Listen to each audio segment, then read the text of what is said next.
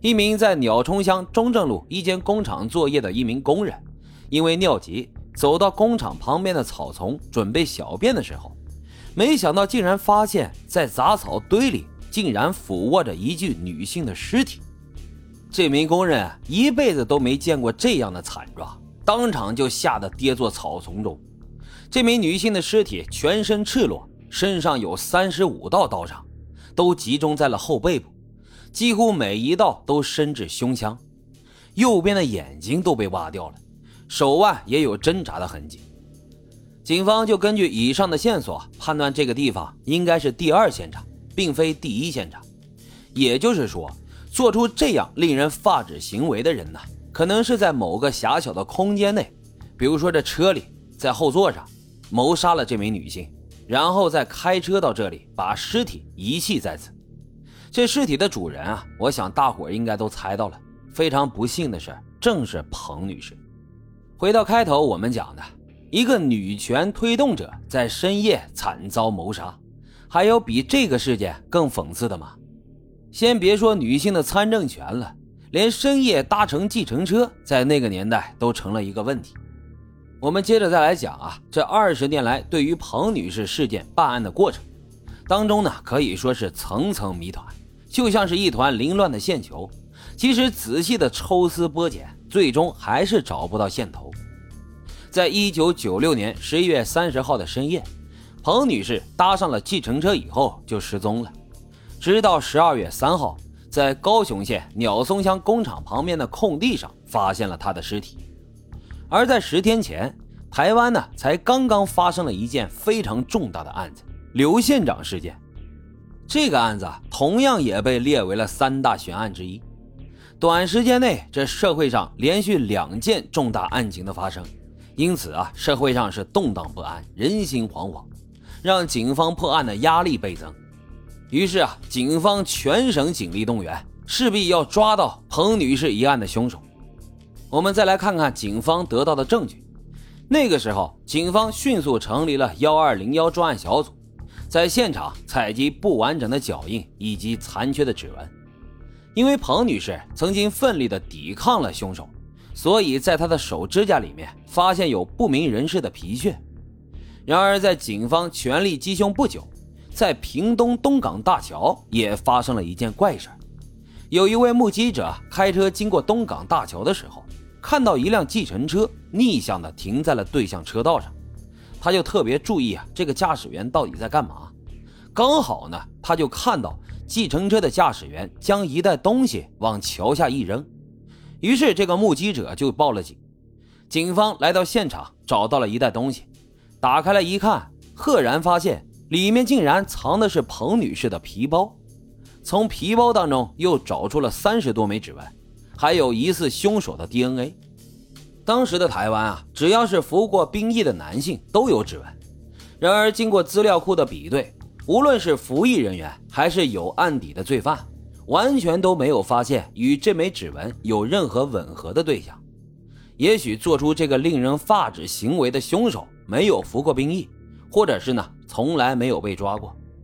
总而言之，指纹这条线索显然是无法带领警方找到真相的。于是，专案小组就从周遭的监视器下手。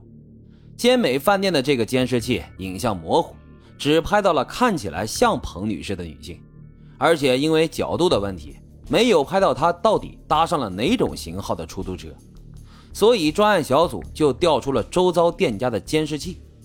就在坚美饭店旁边有一家叫做金比利美容院的这个店啊，他店门口的监视器呢，就在那个时间。拍到了一辆计程车的影像，警方据此高度怀疑彭女士可能就是搭上了这辆车，但是这个车子的影像只是照映在玻璃的倒影里面，所以根本也是模糊不清，完全无法辨识车牌号。不过专案小组还是认出了这辆车子的型号就是当时的福特天王星，确认了计程车的型号就是福特天王星号。还要想办法辨识出这个车子的车牌号，才有办法离破案更进一步。于是呢，专案小组就找上了鉴定专家李昌钰博士。这博士一看，你这影像我也没办法解决呀。不过好在他在美国的关系比较好，就通过李昌钰博士将影像送到了 NASA 来分析。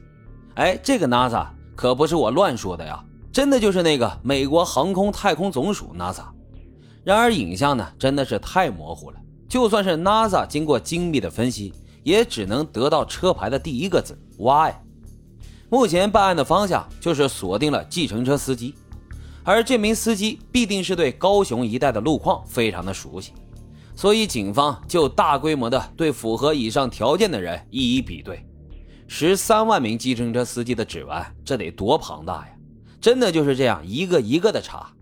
顺带一提啊，当年要考计程车司机驾照的，跟服兵役一样，都要按压指纹。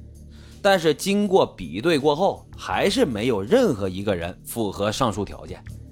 虽然警方辛苦的搜查，不过案情呢仍然是停滞不前。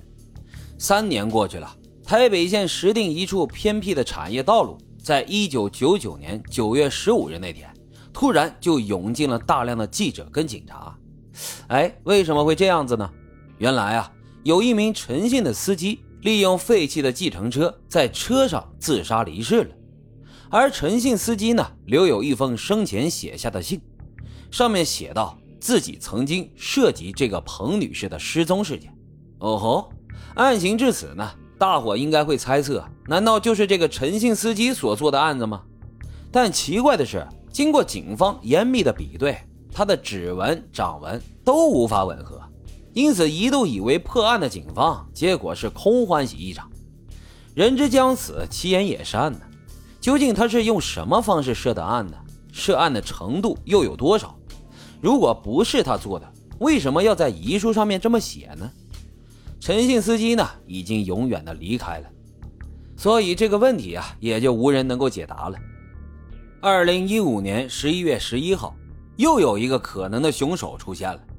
一名因为酒驾正在服刑的杨姓司机，在狱中啊，跟其他狱友夸口道：“彭女士一案呢，就是我做的。”事情传出来以后，警方当然呢，就把他抓过来问话，结果杨姓男子却是全盘否认。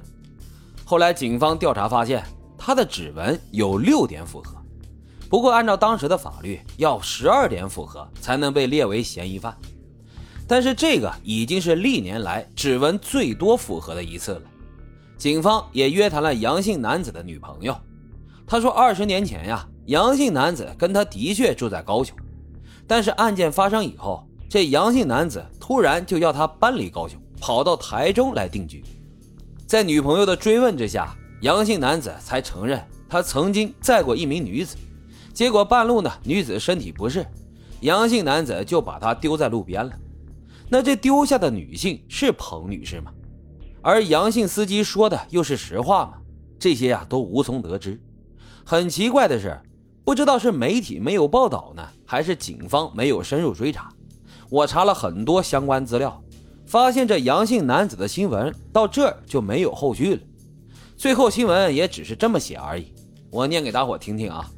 由于他矢口否认，而且呢也不愿意测谎，最后警方也是徒劳无功。